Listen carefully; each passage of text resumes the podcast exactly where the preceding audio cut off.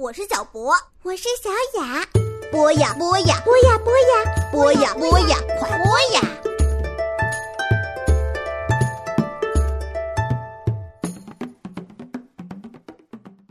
嗨，小朋友们，大家好，这里是博雅小学堂，我是你们的好朋友大宇哥哥。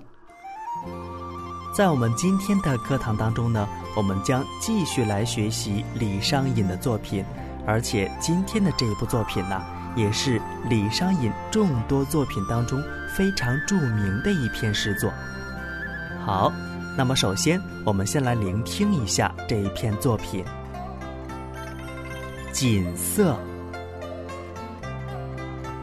锦瑟无端五十弦，一弦一柱思华年。庄生晓梦迷蝴蝶，望帝春心托杜鹃。沧海月明珠有泪。蓝田日暖玉生烟，此情可待成追忆。只是当时已惘然。在这一部作品当中呢，“锦瑟无端五十弦”，“锦瑟”是指装饰华丽的瑟，“无端”。指的是没有原因、没有缘由的意思。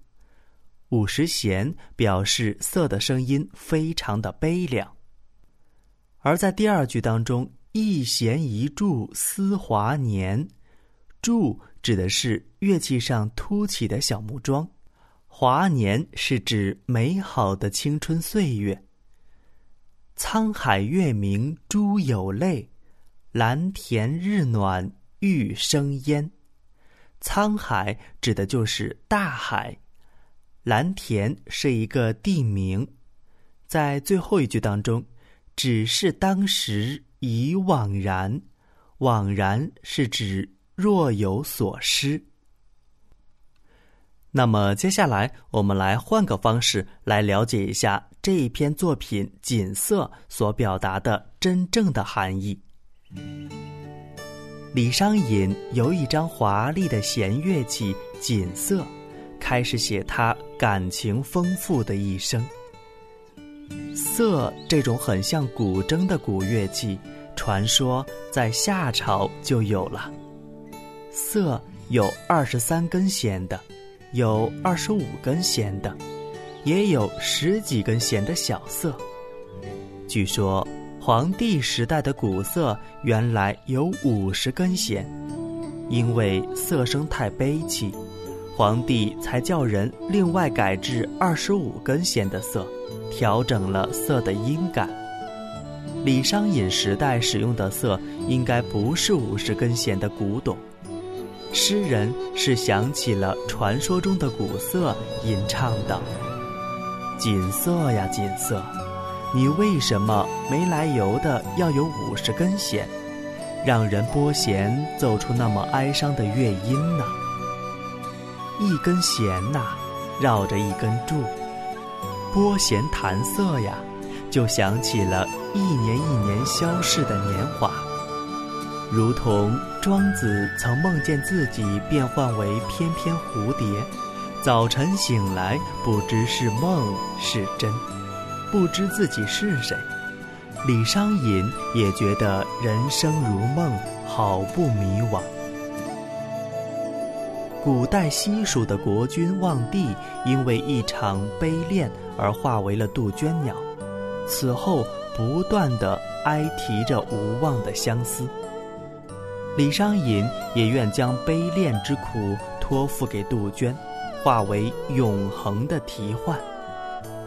传说，南海中有住在水里的鲛人，哭泣时眼泪会化为珍珠，在苍茫大海、明月当空的夜晚，珠泪传说显得更为朦胧、更为遥远。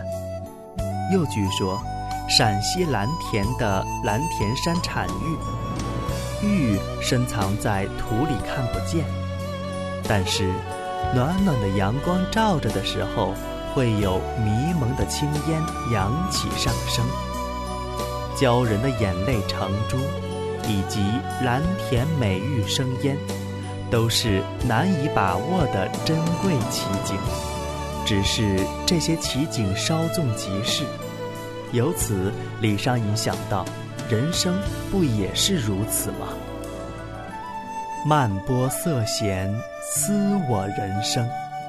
情梦不圆，希望落空。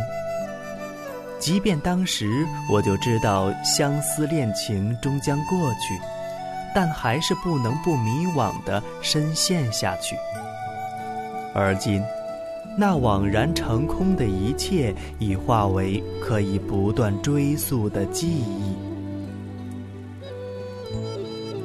好，带着刚才我们共同对这部作品的学习，接下来呢，我们再来聆听一下这一篇非常有名的诗作《锦瑟》。锦瑟，锦瑟无端五十弦。一弦一柱思华年，庄生晓梦迷蝴蝶，望帝春心托杜鹃。沧海月明珠有泪，蓝田日暖玉生烟。此情可待成追忆。只是当时已惘然。好，以上呢就是我们今天所学习的李商隐的《锦瑟》。感谢各位小朋友准时的守候和学习，我是你们的老朋友大宇哥哥。我们下节课再见。